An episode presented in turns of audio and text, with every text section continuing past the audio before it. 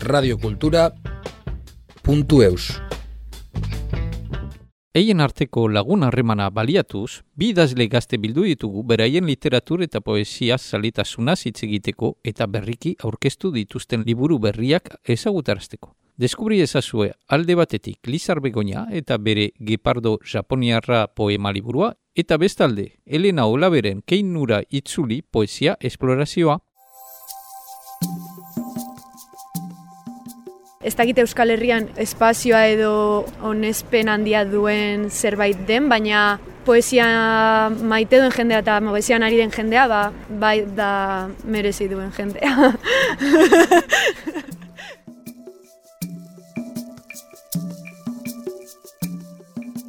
Kaixo, ni Lizar Begoña naiz eta aurten eh, Gepardo Japoniarrak izeneko liburua argitaratu dut.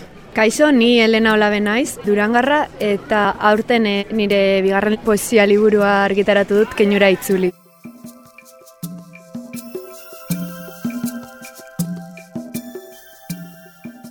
Nire kasuan esango nuke eskola garaian hasi nintzen lapur bate idazketarekin jolasean eta eskolan eskatzen zizkiguten lanekin eta asko gozatzen nuen eta hortik aurrera ba, ba jarritu dut. Nire kasuan agian esango nuke batziergo garaian e, amazazpi urterekin edo horrela hasi nintzela idazketarekin gozatzen. Momentu horretar arte apur bat etzeko lan moduan edo hartzen nuen. Eta behin unibertsitatean hasi eta bar, ba, beste modu batera harremantzen hasi nintzen e, idazketarekin.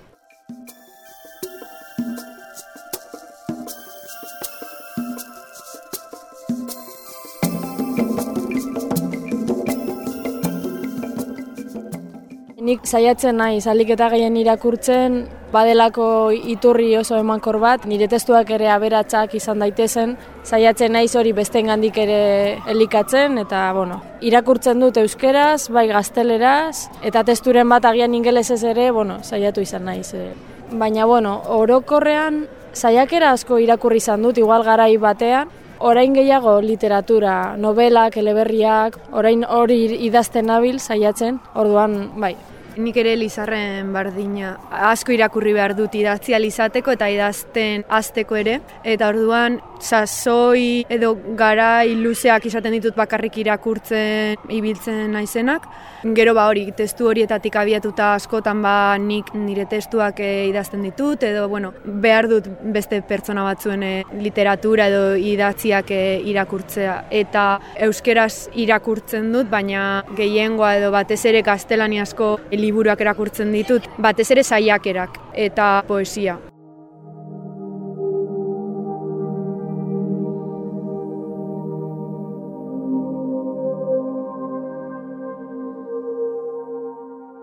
Idazten denean beti izaten da behar bat edo komunikatzeko, ez? Eta ez familiako lau hoiengan geratzeko eta bueno, nik banituenen bat testu etxean e, gordeak eta baneukan sorta nahiko zabal bat eta erabaki nuen, ba, bueno, publiko batekin banatu nahi nuela, eta hasi nintzen horrela, apur bat pausu txikiagoak ematen, eta bai izan ziren blog bate izan nuen, garai baten, eta oraindik hor dagoena, eta idazte nuen, hor nire inguruko lagunek irakurtzeko, edo sartzen zen edo norentzat eh, publikoa zena, hor gogoratzen dut, lehenengo pausua.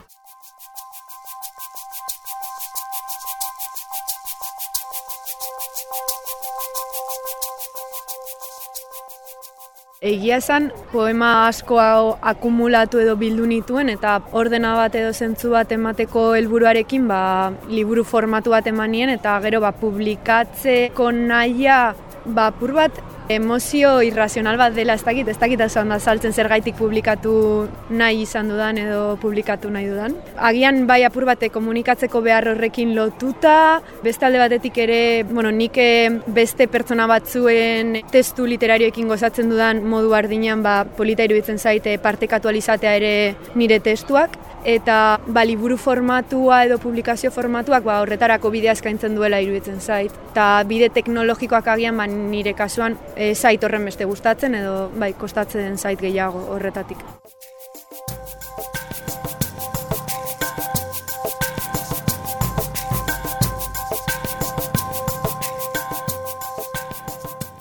Nire lehenengo liburua aro behiagiak dauka izena eta ba hor batu nituen eh, nire garaiarekin lotutako hainbat, zelan da, motibo edo teknologia asko ikertzen dudan e, faktore bat da.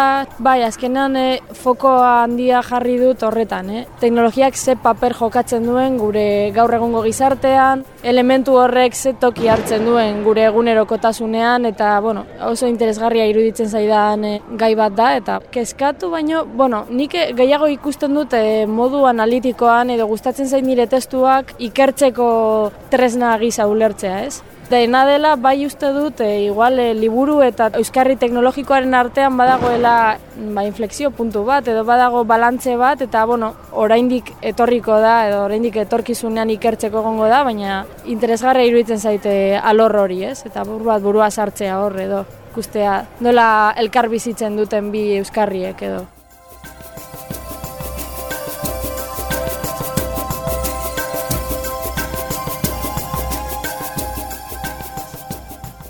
Lehenengo liburua sortzerako prozesuan e, uste dut e, gai garrantzitsuenak alde batetik ba, subjektibitatearen eraikuntza edo identitatearen pisua zirela eta beste alde batetik maitasuna eta agian ba, maitasuna ulertzeko erak eta maitasunaren formak edo gure ba, momentu horretan ez, bueno, gure garaikidetasunean.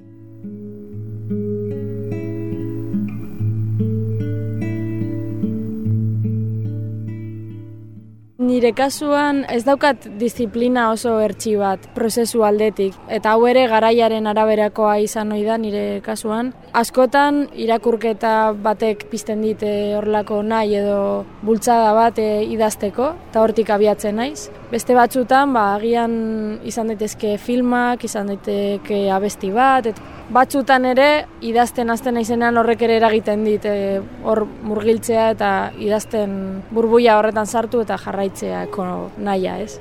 Azkenean eh, hor sartuta zaudenean, prozesuan sartuta zaudenean, urrengo gunean ere buruan daukazu eta itzultzen zara, ez, testura orduan.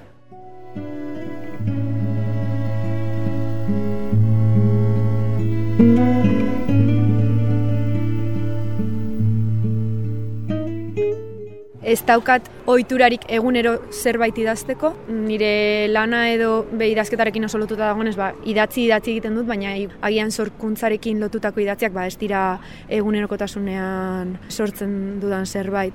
Baina bai, bai, igual, e, irakurketak eraginda idazten dut irakurketak izan e, testu literario baten irakurketa, saiakera baten irakurketa edo testu visual baten irakurketa. Ba, energia bat ematen dit beste gauza batzuk kontsumitza, ba, nik sortu alizateko.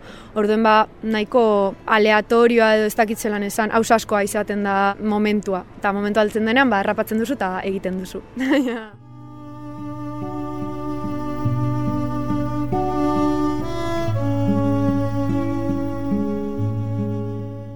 nire kasuan bizariren bitartez argitaratu dut eta bueno, azken hau Gepardo Japoniarrak animatu nintzen e, editoreari lana bidaltzera eta aurrera egin zuen.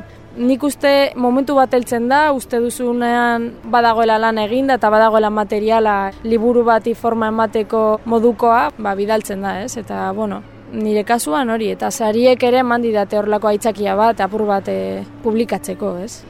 Lehenengoko publikazioa lehiak eta berdinera bidaltzaren ondorioz gertatu zen, nik ez nuen saria erabazi, publikazioa independientea izan zen, eta bigarren publikazioa ba, apur bat lizarren egoera ikusita eta berarekin berba e, egin ostean, motivazio bat izan nuen ba, liburua editoreari bidaltzeko eta ausardia hori ba, pauso hori eman alizateko.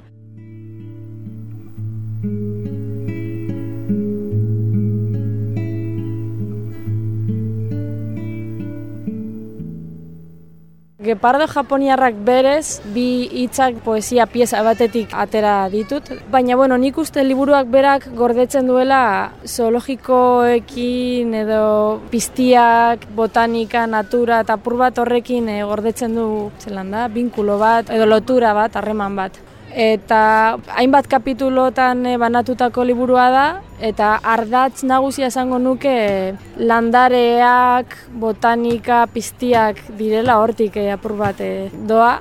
Euren artean ez daukate harreman zehatzik, zuzenik, baina bueno, estetikarekin nahiko jolasten dut ere bai, liburuan zehar, poesia bizuala ere aurki daiteke. Eta bueno, nik uste irakurleari esango nioke ez saiatzeko bilatzen logika zurrunik, ez? Liburu honetan agian e, ulermena eta ez ulertzearekin badagoela joku bat eta hori da bilatzen dudana nik ere. Kuadro bat ikusten dugun, e, pintura bat kontsumitzen dugunera berean, ba, poesia pieza batek ere ez digula ulermen trinko bat emango.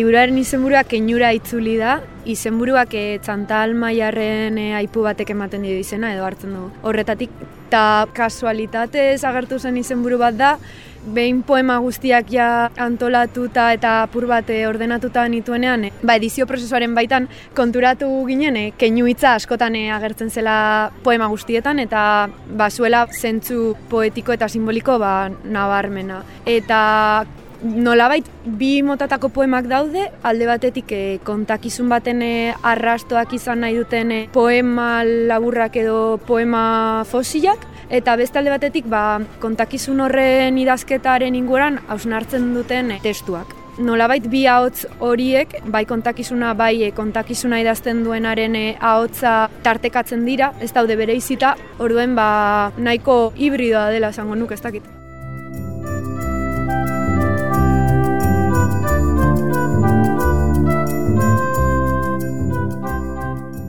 Zuzargitaletxak bada leio polit bat, ez? Gure lanak erakusteko eta beste hainbat oso liburu interesgarrien artean plazerra daukagu egoteko eta, bueno, nik uste badela modu polit bat lana erakusteko.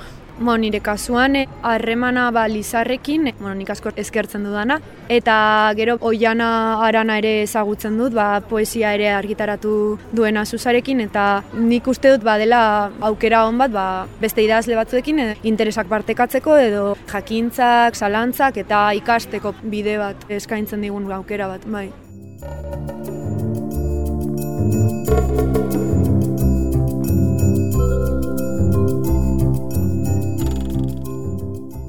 Irakurle klubetan eta horrela ematen dira parada ba, gure lanez hitz egiteko apur bat sakontzeko hietan eta hausnartzeko. Eta nik uste momentu horiek privilegio handia direla, ba, tartea espazio eta denbora eskaintzeko gure lanei eta bai. Bueno, argi dago, eh, poesia ez dela eleberria bezain beste kontsumitzen edo irakurtzen, eh, ez erosten, eta, bueno, zeo zer gaitik izango da, baina aldi berean, eh, uste dute horrek sarma polit bat eskaintzen diola ere disiplinari edo literatur modu honi, eta nik sentitzen dudana da poesia egiten dugunok benetan maite dugula edo beste modu batera bizi dugula idazketa prozesua eta idaztea bera. Orduan niretzako ez dakit Euskal Herrian espazioa edo onespen handia duen zerbait den, baina poesia maite duen jendea eta poesian ari den jendea, ba, bai da merezi duen jendea.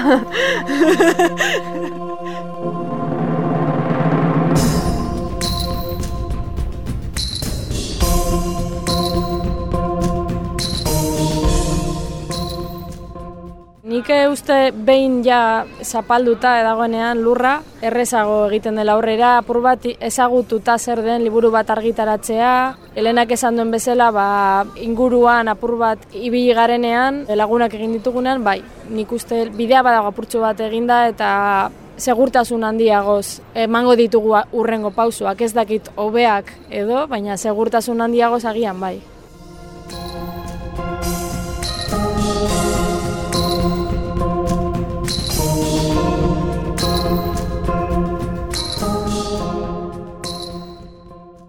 Amets bat. Ba, bueno, gustatuko litzaidake idazten jarraitu alizatea eta alik eta azken idaztea, ba, benetan nahi dudan modura eta nahi dudanekin eta hori eskatuko nuke. Ez aminuan berdina.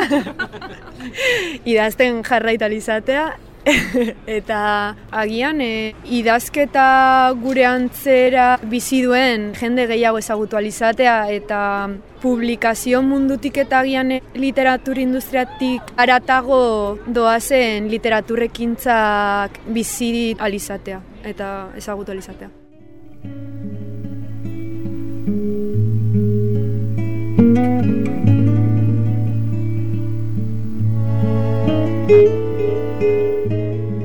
Radio Cultura